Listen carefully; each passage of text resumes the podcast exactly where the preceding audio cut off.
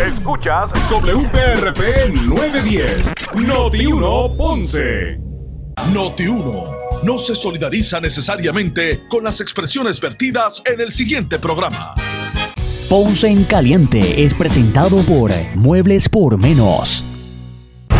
Son las 12 del mediodía en Ponce y todo el área sur. Todo el área sur. Y la temperatura sigue subiendo. Luis José Moura ya está listo para discutir y analizar los temas del momento con los protagonistas de la noticia. Es hora de escuchar Ponce en Caliente por Notiuno 910.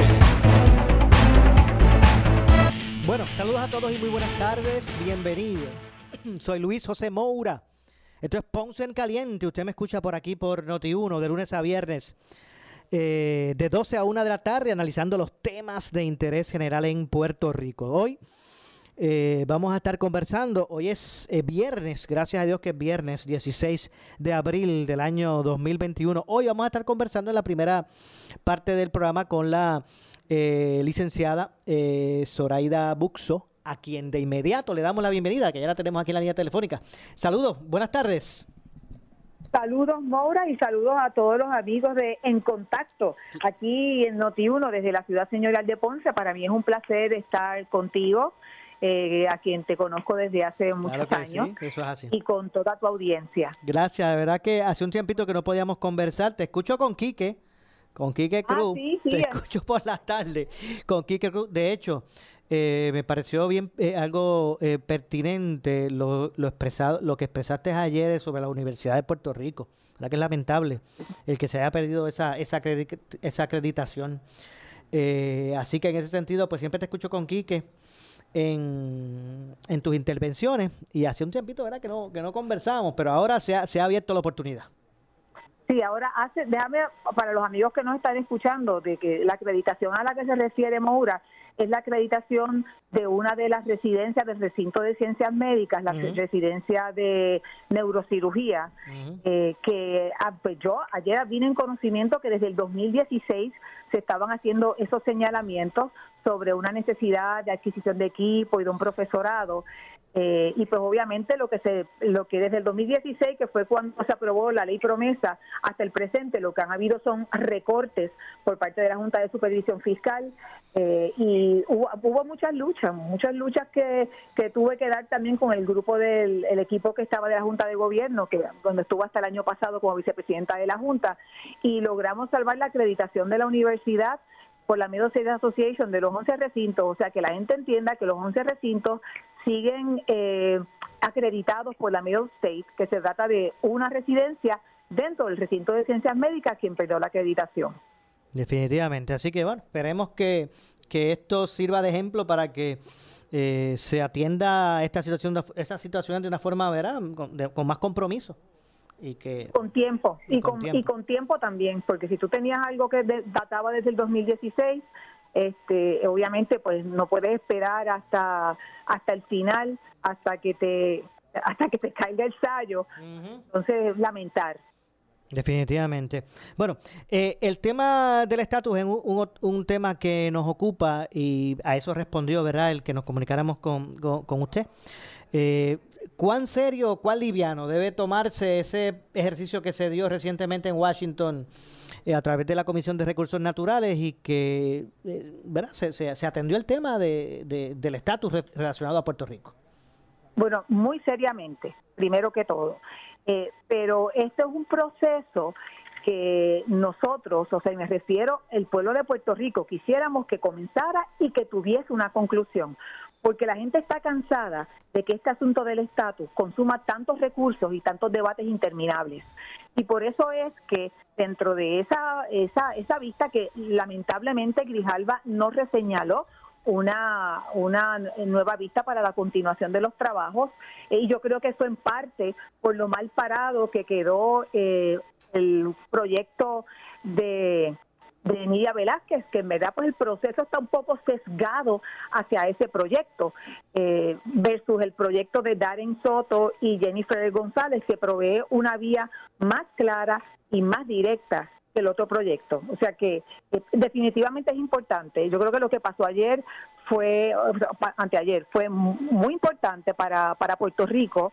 Debe continuarse y tenemos que hacer presión. O sea, nosotros tenemos unos compatriotas en Florida que están creando mucha conciencia eh, muchos puertorriqueños que los que llaman en la diáspora, pero a veces yo pienso eh, que ya, los puertorriqueños aproximan 6 millones en distintos estados de la nación. Y yo escuché a la congresista Stephanie Murphy cuando se hizo el homenaje a los Borinqueniers el, pasado 13 de abril, que yo estuve presente físicamente, que dijo que en Orlando, que es el, el, el distrito que ella representa, hay 1.2 millones de puertorriqueños. Y esos puertorriqueños, algunos que viven allá de muchos años y otros que emigraron después de María, han creado mucha conciencia de, de lo importante que es atender el tema de Puerto Rico y terminarlo. Este asunto del estatus consume demasiado tiempo, demasiados recursos, fondos públicos, porque como tú sabrás, el presidente de la Cámara eh, contrató los servicios de un cabildero muy costoso, que es Charlie Black, ex socio de Paul Manafort, está preso eh, y, para básicamente que vaya allá a llevar un mensaje en contra de la voluntad del pueblo de Puerto Rico que se expresó en las urnas a favor de la estabilidad. todas, todas esas cosas nosotros tenemos, y cuando digo nosotros, hablo de quienes nos están escuchando, tenemos que estar bien atentos a eso, porque eh, se están utilizando mal los fondos públicos para ir en contra de la voluntad expresa del pueblo. Y eso tiene que tener consecuencias. Ese evento del 16 de mayo, la elección especial, es bien importante dentro del, significado histórico que tiene la elección de la delegación en, en, la trayectoria que ha tenido Puerto Rico, primero como colonia española y luego con 123 años como territorio de los Estados Unidos, o sea, como colonia, sepan los que nos escuchan que la elección de delegados ha sido el mecanismo que, aunque utilizaron 31 territorios organizados antes de que, de que se ingresaran a la Unión como Estado soberano. Nosotros carecemos de soberanía. Somos un territorio que nos organizamos y llegamos hasta 1952 donde se aprobó por una ley federal una constitución del Estado Libre Asociado que muy bien podría ser la misma constitución del Estado de Puerto Rico, pero eso por intereses ajenos al bienestar de los puertorriqueños ciudadanos americanos que nos quedamos aquí en esta tierra se quedó trunco. Este es un proceso que nos lleva a través del, del proyecto de Jennifer González y de Darren Soto a culminar eso. Y quiero que entiendan lo siguiente, los amigos que nos escuchan, para que también se liberen de la ignorancia a otras personas que cuando escuchan acta de admisión, proyecto de admisión, piensan que la aprobación de esta ley crea ipso facto inmediatamente a Puerto Rico como Estado sin ninguna otra expresión del pueblo. Eso no es así. El proyecto de, Jennifer González y de Darren Soto dispone que una vez este proceso culmina a nivel del Congreso, lo que se ha aprobado regresa a Puerto Rico para un voto de ratificación.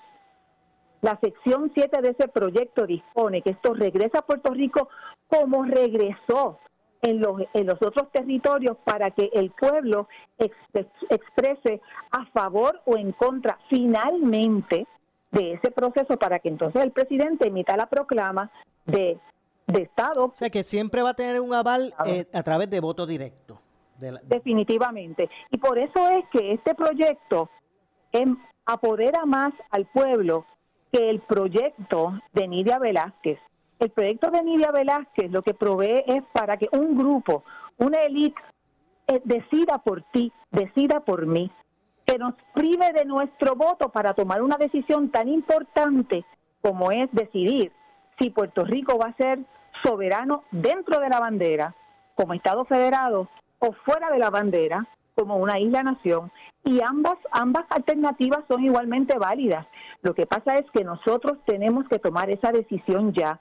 El pueblo de Puerto Rico quiere tomar esa decisión ya para que nosotros ya dejemos de estar hablando del asunto del estatus y podamos dedicar nuestro tiempo, nuestros esfuerzos y nuestros recursos a otras áreas que necesitan mucha más atención, a la educación, a la salud, a la infraestructura, al apoyo a los pequeños comerciantes, al empresario local, para que verdaderamente podamos crear en Puerto Rico las oportunidades para nuestros jóvenes para que no se tengan que ir a uno de los 50 estados a buscar oportunidades para crecimiento, desarrollo y un mejor salario. Nosotros queremos que esos, esos casi 6 millones que te dije de compatriotas nuestros que viven la igualdad en uno de los estados, que nosotros podamos vivir esa igualdad política también aquí en nuestra tierra, en nuestra isla.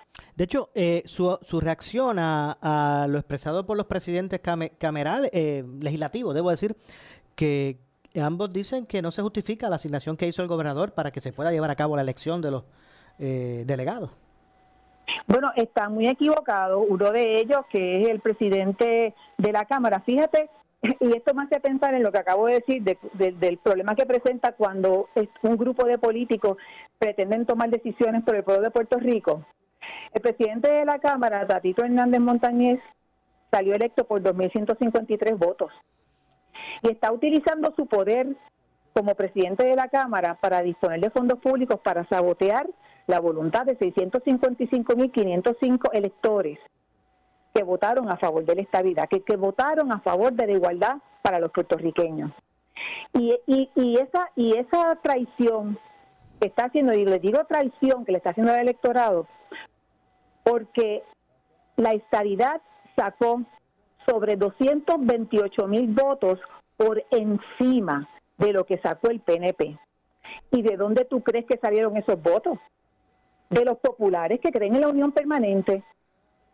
Ahí, en ese, en ese sector, y yo conozco gente que me ha dicho, de hecho, una familia de, del, del, mismo distrito o precinto del cual él se presenta, que son populares, pero que toda su familia votó por la estadidad. O sea, y eso, y eso tiene que dejar saber a mucha gente cómo es que es injustificable que, eh, que se estén utilizando fondos públicos para eso. Esa es la opinión de ellos, porque ellos están al servicio de la colonia. Entiendo. Ellos están al servicio del inmovilismo.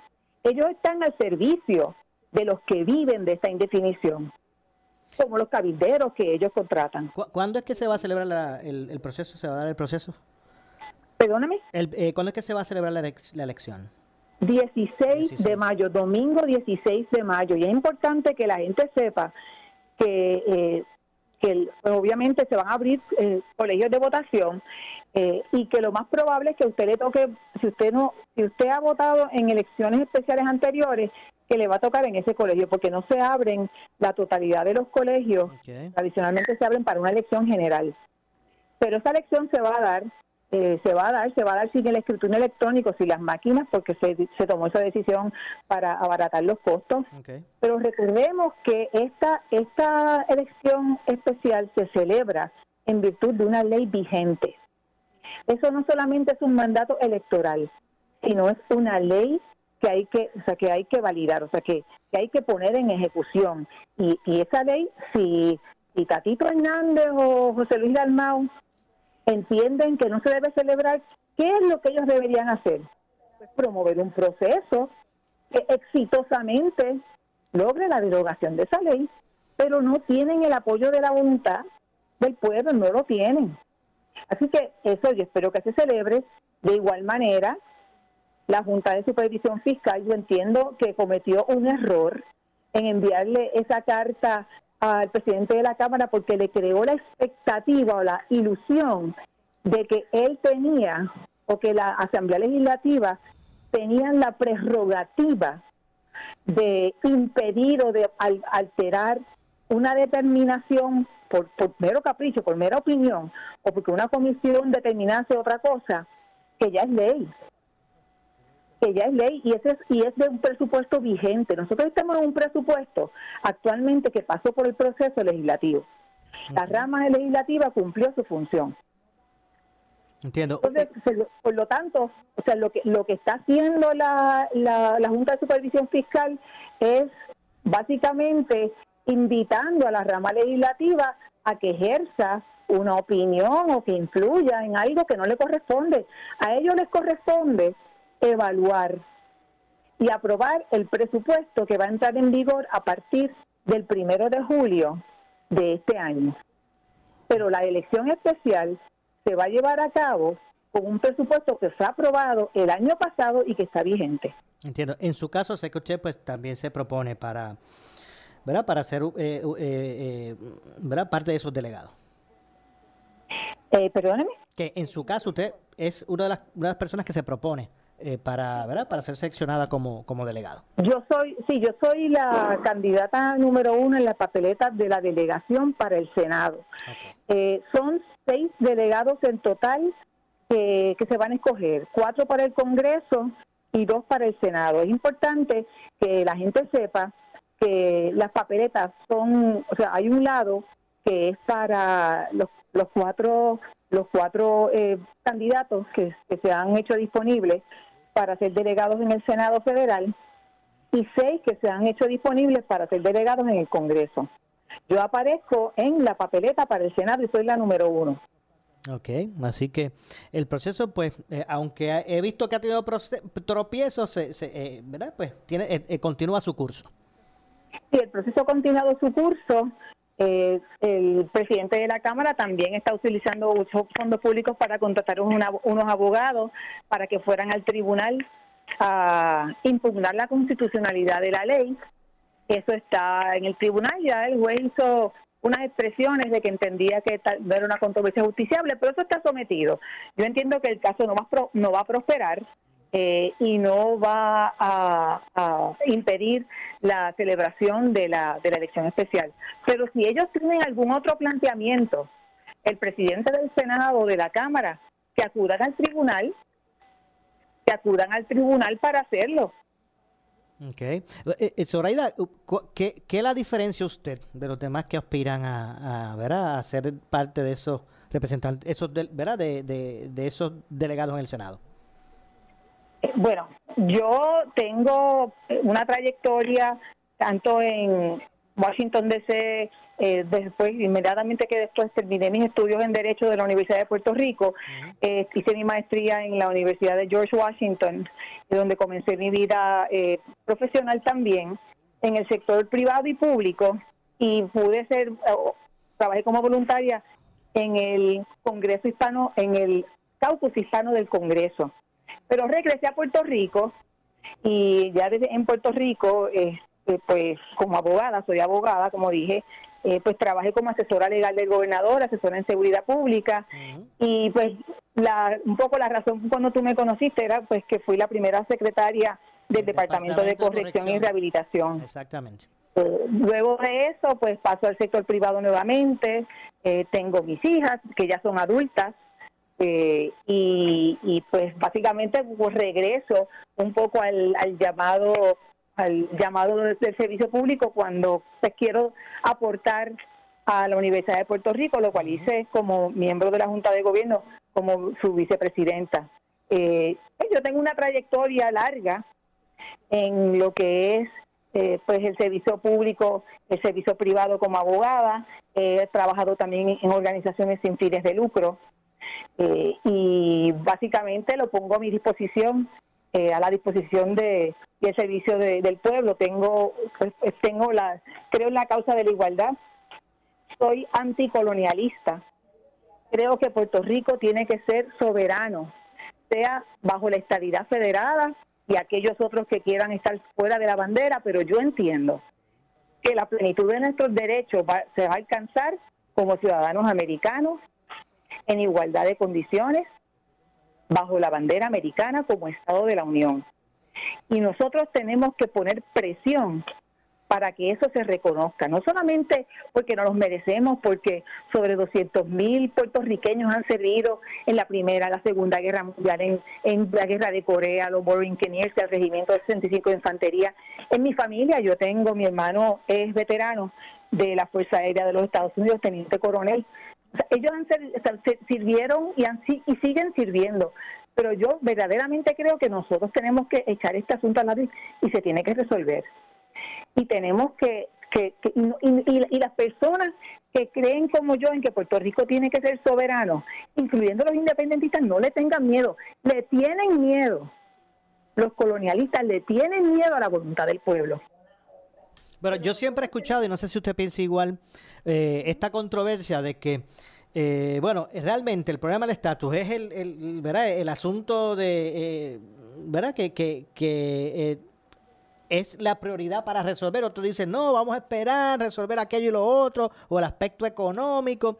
realmente, ¿cuál es su pensar al respecto, licenciada? No, no, yo creo que esto es un, un parte del problema estructural que tiene Puerto Rico. O sea, el, eh, o sea la, la, condición colonial, la condición territorial, eh, se tiene que atender y yo estoy segura que una vez eso, eso se atienda y eso se resuelva, Puerto Rico va a florecer. No, no es posible nosotros lograr una reconstrucción de Puerto Rico completa y, y enderezarnos si nosotros no resolvemos ese asunto. Esta cuestión de que no, porque este, la condición económica, la pobreza, Moura, esos fueron parte de los argumentos que, se levantaron en contra de la de que se ingresara Florida a la Unión, que era un que, que eran que había pobreza extrema. O sea, nosotros no podemos coger esos cuentos de camino. Lo que está detrás de todo esto, en aquellas personas que favorecen un proyecto tan complicado y tan laberintoso, como el, como, el proyecto de, de, Nidia Velázquez y los que se oponen a que Puerto Rico salga de la cláusula territorial es verdaderamente un discrimen, es una modalidad de racismo, porque no hay razón por la cual, por la cual a los 2.8 residentes de Puerto Rico, ciudadanos americanos, nos nieguen la igualdad. Hay muchos mitos y yo pretendo empezar a, a derrotar esos mitos desde el Senado, porque eso es parte de lo que de lo que me motivó a mí también. Fíjate que nosotros en el Senado Federal nunca, en los 123 años de historia que tenemos de relación con los Estados Unidos desde la ocupación en 1898, nunca hemos tenido representación en el Senado Federal. Así que para mí va a ser una eh, un gran peso que voy a llevar con mucho pues, con, mucho orgullo eh, representar a Puerto Rico eh, allí en el Senado Federal junto a la otra persona que sea electa. Eh, así que pues estoy bien confiada de que voy a, prevalecer, estoy bien confiada de que voy a poder tender puentes tanto con demócratas como con republicanos. Yo creo que Puerto Rico es un tema que se está escuchando, que se está discutiendo en Puerto Rico, pero yo creo que somos nosotros los que, los que seamos electos, los que vamos a tener más fuerza moral eh, y más fortaleza para poder llevar la voz que, pues básicamente que otras personas como la misma Nidia Velázquez y Alejandro Casio Cortés que son que tienen eh, relaciones con que tienen familia puertorriqueña o son puertorriqueñas pero viven la estabilidad viven la igualdad ¿por qué negárnoslo a nosotros? ¿Por qué establecernos mecanismos complicados y llenos de laberintos y espejismo? No. Tenemos que hacer esto por la vía directa, que es el proyecto de Jennifer González y de Darren Soto, que como te dije, es un acta de admisión, pero el mismo proyecto dispone que una vez esto sea aprobado, regresa a Puerto Rico para un voto de ratificación en el pueblo de Puerto Rico.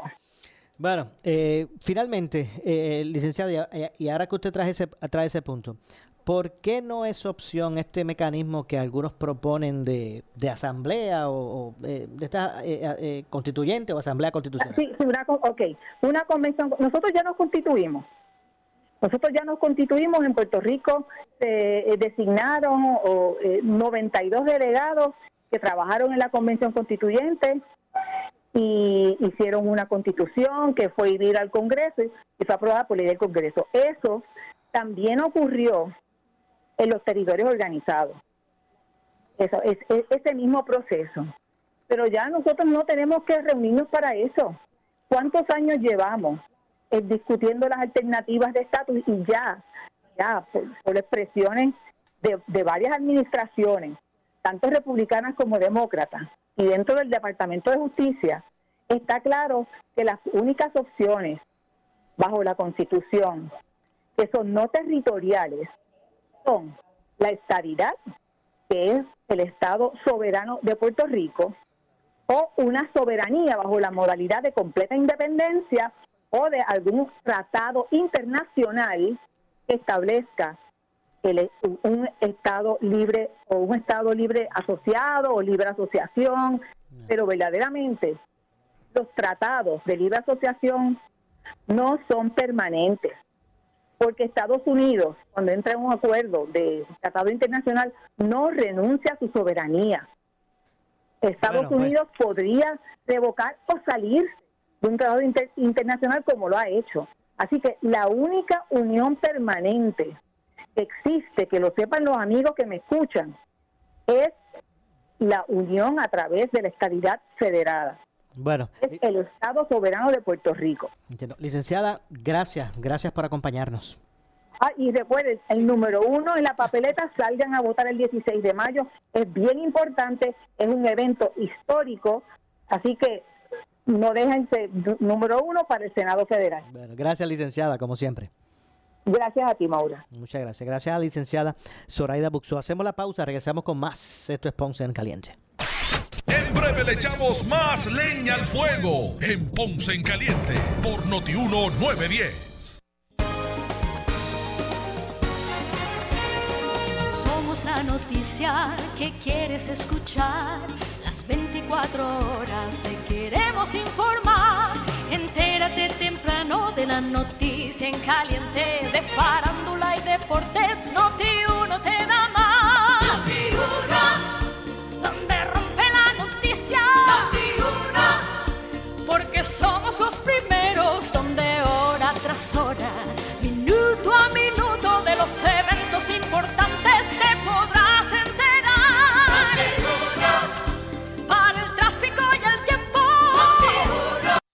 Papá es el líder que me conoce, que sabe lo que me gusta y siempre está conmigo. Porque papá es Puerto Rico. La que me informa y me entretiene, la que me ayuda y me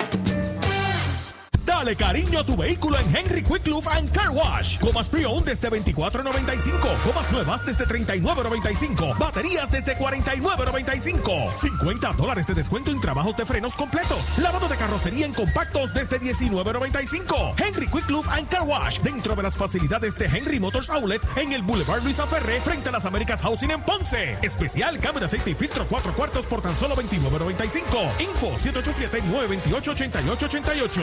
por su calidad de servicio. Por su conveniente horario. Así es el Laboratorio Clínico Profesional Emanuel, siempre brindándote un servicio de excelencia, con tecnología precisa y avanzada para un resultado confiable. Un laboratorio completo. Y los resultados los recibo rápido y hasta por email. Con servicio a industrias y también a domicilio. Haz de Laboratorio Clínico Profesional Emanuel tu laboratorio de confianza. Ese es el mío. Y el mío también. En Juana Díaz, llámenos al 260-5504 o al 580-0080. Primary Medical Center ya está brindando servicios en la nueva sala de emergencia CDT ubicada en la calle Méndez Vigo, número 24, Ponce. Abierto los 7 días de la semana de 7 y 30 AM a 7 y 30 PM. Con la última tecnología, servicio rápido y de calidad sin largas esperas. Contamos con servicios médicos, laboratorio clínico, rayos X y mucho más. Atendemos todo tipo de condición. Sala de emergencia Primary Medical Center, donde su salud es primero. 787-492-3199. Aceptamos la mayoría de los planes médicos.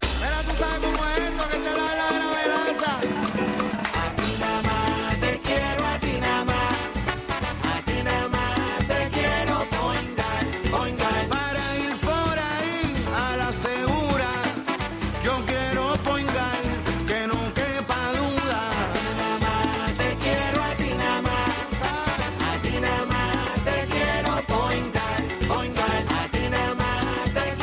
Yo quiero Point Guard. Supermercados Selectos encuentras los especiales que te gustan. Visítanos hoy. Pollo entero Torricos de Puerto Rico fresco 97 centavos libra. Beefsteak de res US fresco 2.77 libra. Corn beef selectos lata de 12 onzas 2 por 5 dólares. Bebidas nutricionales Ensure, Butter Pecan Chocolate, Strawberry, Vanilla. Paquete de 6 botellas de 8 onzas 7.99 cada uno. Cómprala al de aquí. Primero lo nuestro. Supermercados Selectos. Más artículos al mejor precio. Especiales válidos del 15 al 21 de abril de 2021. Detalles en la prensa.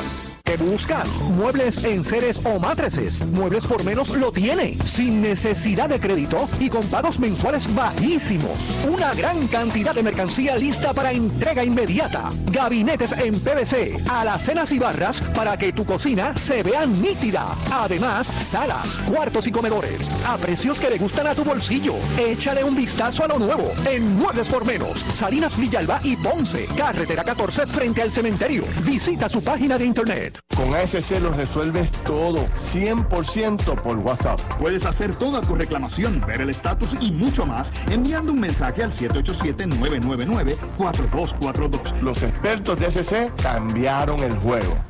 Busca tu tesoro Toñito. Miles de dólares en premios con solo una prueba de manejo. Cero pronto, cero gastos de mantenimiento y cero pagos por tres meses. Solo en Hyundai de Coupé al lado de la estación del tren. 333-4894. Con Toñito sí.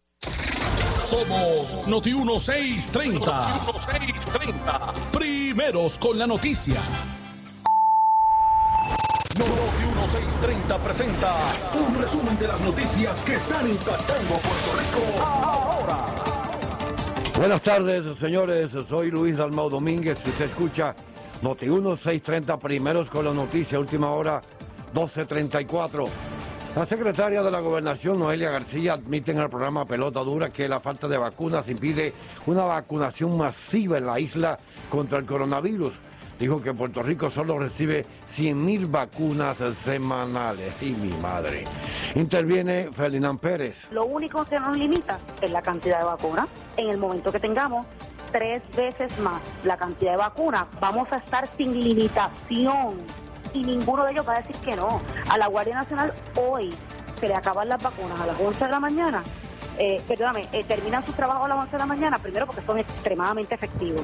Segundo, porque tienen una cantidad limitada de vacunas porque hemos distribuido para tener muchas más, muchos más lugares paralelamente eh, practicando poniendo esas vacunas para que cuando tengamos el doble o el triple, todas esas facilidades paralelamente estén hábiles, prestas para poder poner vacunas. Yo te que así mañana aquí llega tres veces la cantidad de vacunas, todos vamos a trabajar cuatro horas para vacunar. Pero es la- es la- es la no primera el vez que- humano ni o la sea- capacidad, es la cantidad de vacunas. O sea, hay una aceptación entonces de parte suya de que no tenemos vacunas suficientes. Porque es la primera- que, podemos atender es la más. primera vez que lo escucho, no lo había escuchado. 100.000.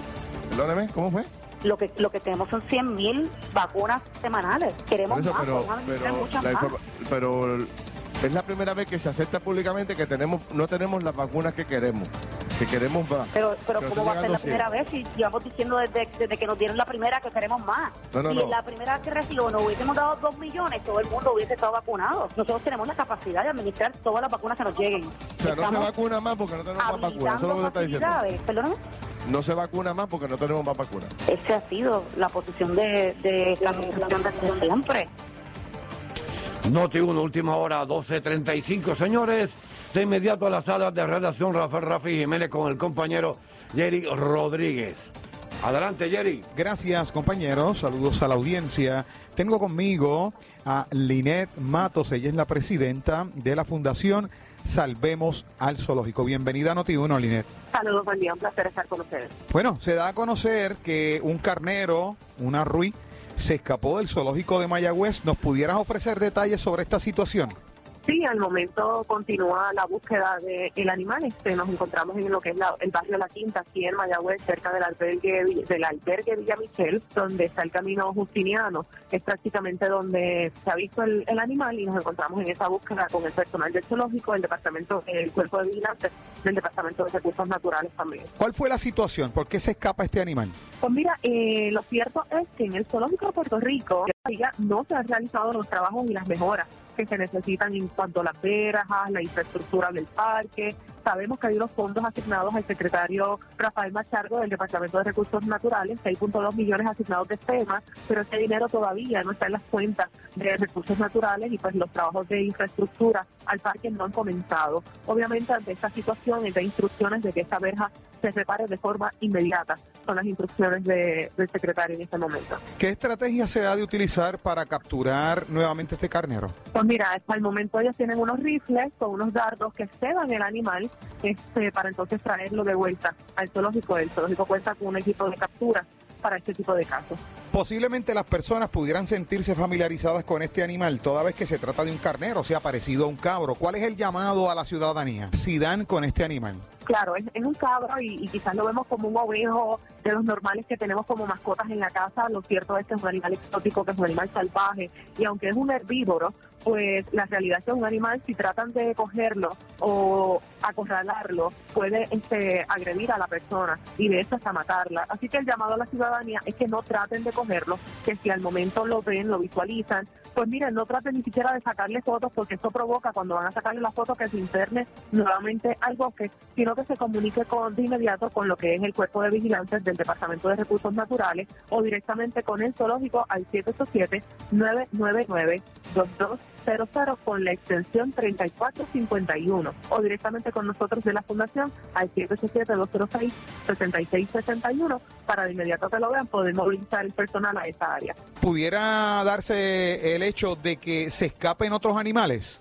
Pues mira, lo cierto es que faltan muchas mejoras a las verjas del parque de exhibiciones, faltan mejoras a lo que es la verja de perímetro, que es la, la verja que da la vuelta redonda a todo lo que es lo- los, terrenos del zoológico. Así que si, si ustedes visualizan lo que es todas esas verjas, pues sí, falta trabajo en la infraestructura del zoológico, pero el secretario dijo pues, que todavía no se tienen estos fondos federales. Lo cierto es que también hacemos un llamado al gobernador de Puerto Rico, Pedro Pierluisi, para que haga una asignación de fondos estatales para el zoológico, porque el zoológico depende de un presupuesto base cero, o sea, prácticamente depende de lo que es la boletería y está cerrado desde el huracán, o sea, no tiene presupuesto.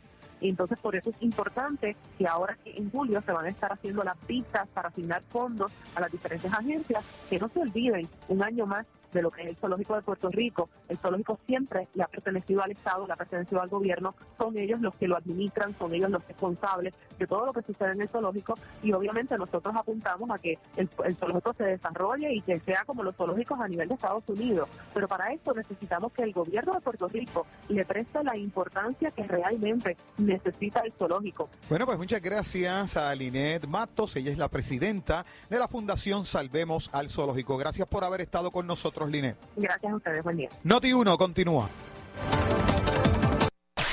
En breve le echamos más leña al fuego en Ponce en Caliente por Notiuno 910. Trabaja, descansa o diviértete en tu nuevo matres. Solo en la fábrica de matres Global compra cualquier estilo de matres Body Comfort ortopédico con un 70% de descuento y 15 años de garantía. Además, matres ortopédicos desde 99 dólares. Visítalos. Esta oferta es válida en todas sus tiendas, incluyendo su nueva tienda en Guayama en el Molino Shopping Center. Financiamiento disponible hasta 60 meses, 0% APR o compra hasta 3 mil dólares y llévate la mercancía de Leaway a tu casa sin verificación de crédito. Restricciones aplican. Más detalles en las tiendas globalmatres.com 787-837-9000 787-837-9000 Por su calidad de servicio. Por su conveniente horario. Así es el Laboratorio Clínico Profesional Emanuel, siempre brindándote un servicio de excelencia con tecnología precisa y avanzada para un resultado confiable. Un laboratorio completo. Y los resultados los recibo rápido y hasta por email. Con servicio a industrias y también a domicilio. Haz de Laboratorio Clínico Profesional Emanuel tu laboratorio de confianza. Ese es el mío. Y el mío también. En Juana Díaz, llámenos al 260-5504 o al 580-0080.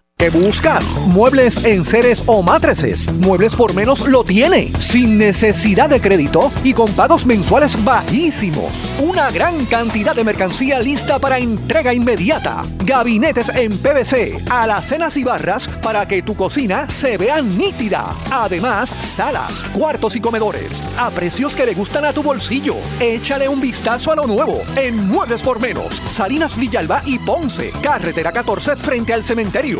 Visita su página de internet. El área sur está que quema. Continuamos con Luis José Moura y Ponce en Caliente por el 910 de tu radio.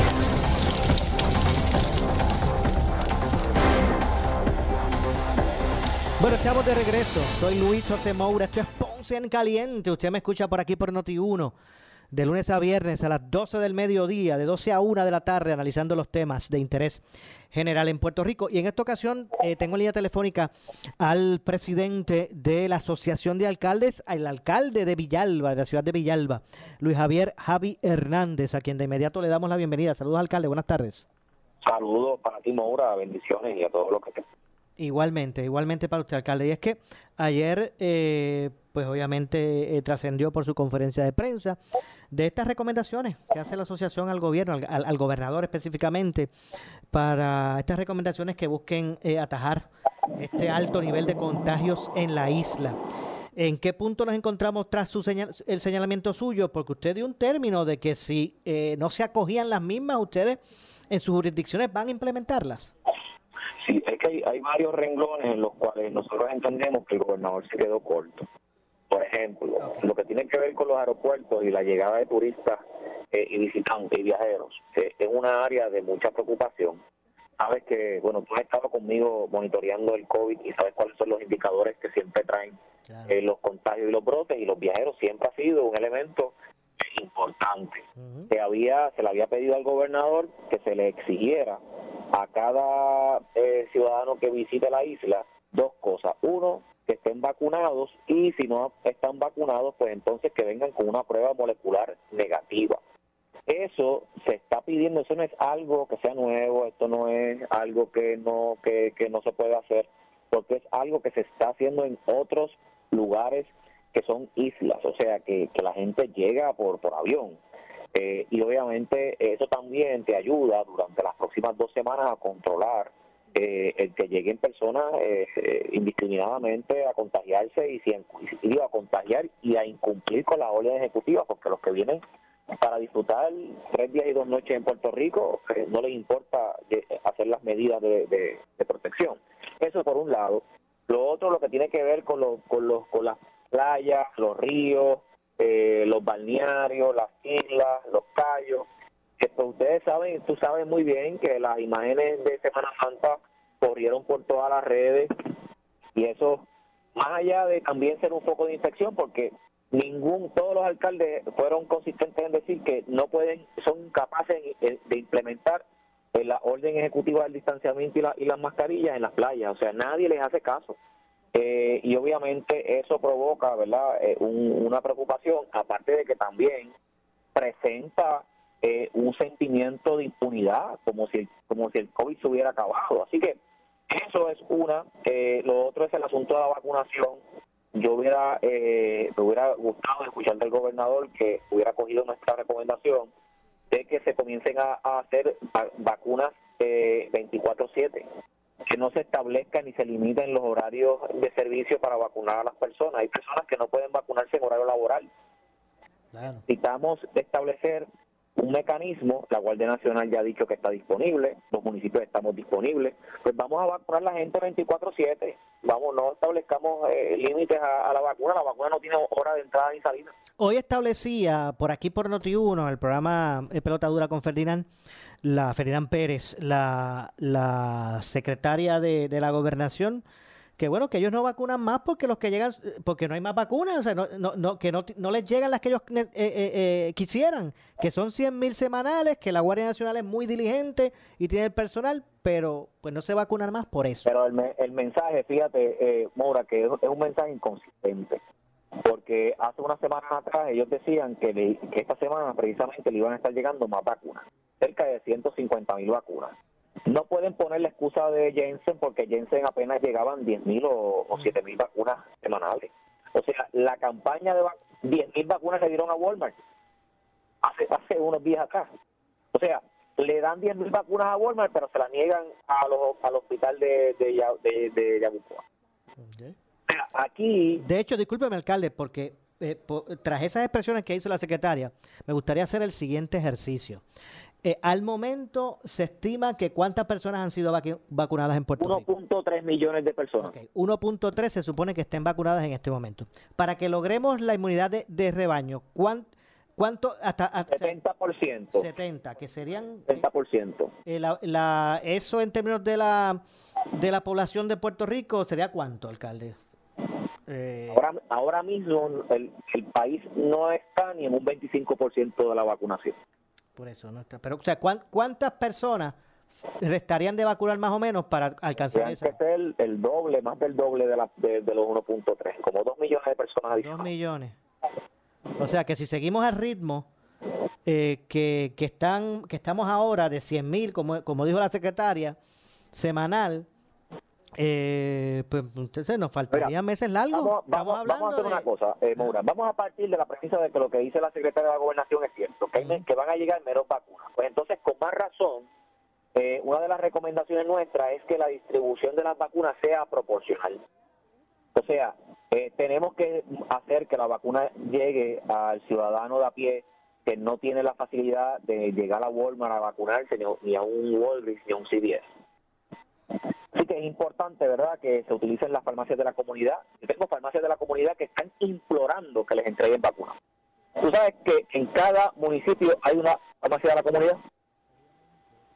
Así que yo creo que las excusas sobran cuando la voluntad eh, es el mecanismo que mueve al país. Yo creo que aquí tiene que haber voluntad de trabajar en equipo con los alcaldes. Estamos disponibles, estamos gritando que estamos aquí para ayudar, eh, pero eh, la vacuna quien la controla el Departamento de Salud. Claro. Oiga, entonces, eh, hay, o sea, me imagino que habrá de algún modo algún choque legal, entiendo yo, no sé, eh, en el sentido de que los alcaldes de forma, eh, eh, eh, a, a través de ordenanzas municipales, pues puedan establecer unos protocolos en sus jurisdicciones. Yo, yo no tengo ningún problema en, que- en, en combatir el choque legal con quien sea. Aquí, más que un choque, una preocupación legal, hay una obligación moral de escuchar al pueblo y actuar. El pueblo quiere que se hagan más restricciones. El pueblo lo pide. Eso es una realidad. Nosotros los alcaldes somos la voz de ese pueblo. Entiendo. Entonces, eh, eh, no han recibido ningún insumo de fortaleza con relación a lo que ustedes eh, expresaron. No, yo le cursé lo- las recomendaciones de la matrícula de alcaldes a, al el secretario auxiliar de Asuntos Municipales, Javier Carrasquillo. Él pues, pues, la recibió. Él le cursamos una carta al gobernador Pierluisi eh, con, la- con las eh, recomendaciones eh, acordadas por la matrícula. Nosotros tomamos decisiones colegiadas, o sea, esto no fue una decisión mía, fue una decisión donde todos los alcaldes que fueron citados participaron una amplia eh, eh, grupo bastante representativo de los 41 municipios. Tuvimos casi hora y media discutiendo eh, las, las situaciones que nos preocupaban, haciendo cambios, recomendaciones. Recientemente, tan reciente como en horas de la mañana, recibimos una un una modificación a la orden ejecutiva eh, pro- eh, propuesta por el alcalde Juana Díaz, que tenía que ver con el área, con el área laboral. Eh, y así estamos, porque es que nosotros no, nosotros no queremos ser los dueños de la verdad, nosotros queremos que, que la gente eh, vea que hay un país, hay un gobierno trabajando en equipo. Yo creo que las mesas de trabajo tienen que volver.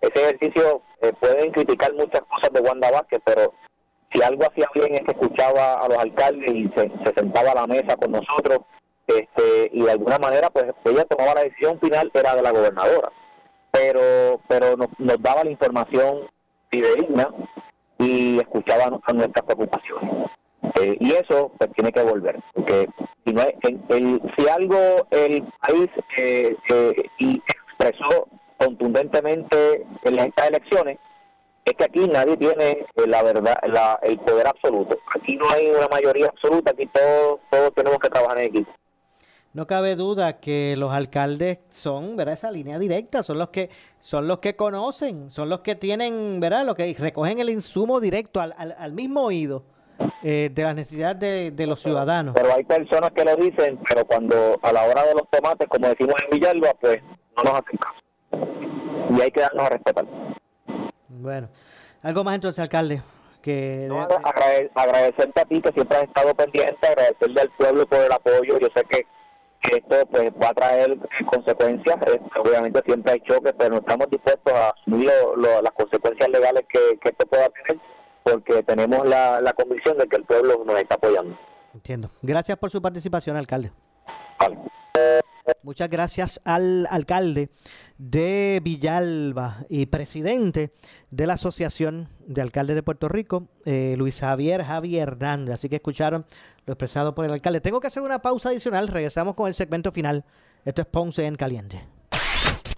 Le echamos más leña al fuego en Ponce en Caliente por Notiuno 910. ¿Qué buscas? Muebles en seres o matrices. Muebles por menos lo tiene. Sin necesidad de crédito y con pagos mensuales bajísimos. Una gran cantidad de mercancía lista para entrega inmediata. Gabinetes en PVC, alacenas y barras para que tu cocina se vea nítida. Además, salas, cuartos y comedores. A precios que le gustan a tu bolsillo. Échale un vistazo a lo nuevo en Muebles por menos. Salinas Villalba y Ponce. Carretera 14 frente al cementerio. Visita su página de internet. Por su calidad de servicio. Por su conveniente horario. Así es el Laboratorio Clínico Profesional Emanuel, siempre brindándote un servicio de excelencia con tecnología precisa y avanzada para un resultado confiable. Un laboratorio completo. Y los resultados los recibo rápido y hasta por email. Con servicio a industrias y también a domicilio. Haz de Laboratorio Clínico Profesional Emanuel tu laboratorio de confianza. Ese es el mío. Y el mío también. En Juana Díaz, llámenos al 260-5504 o al 580-0080.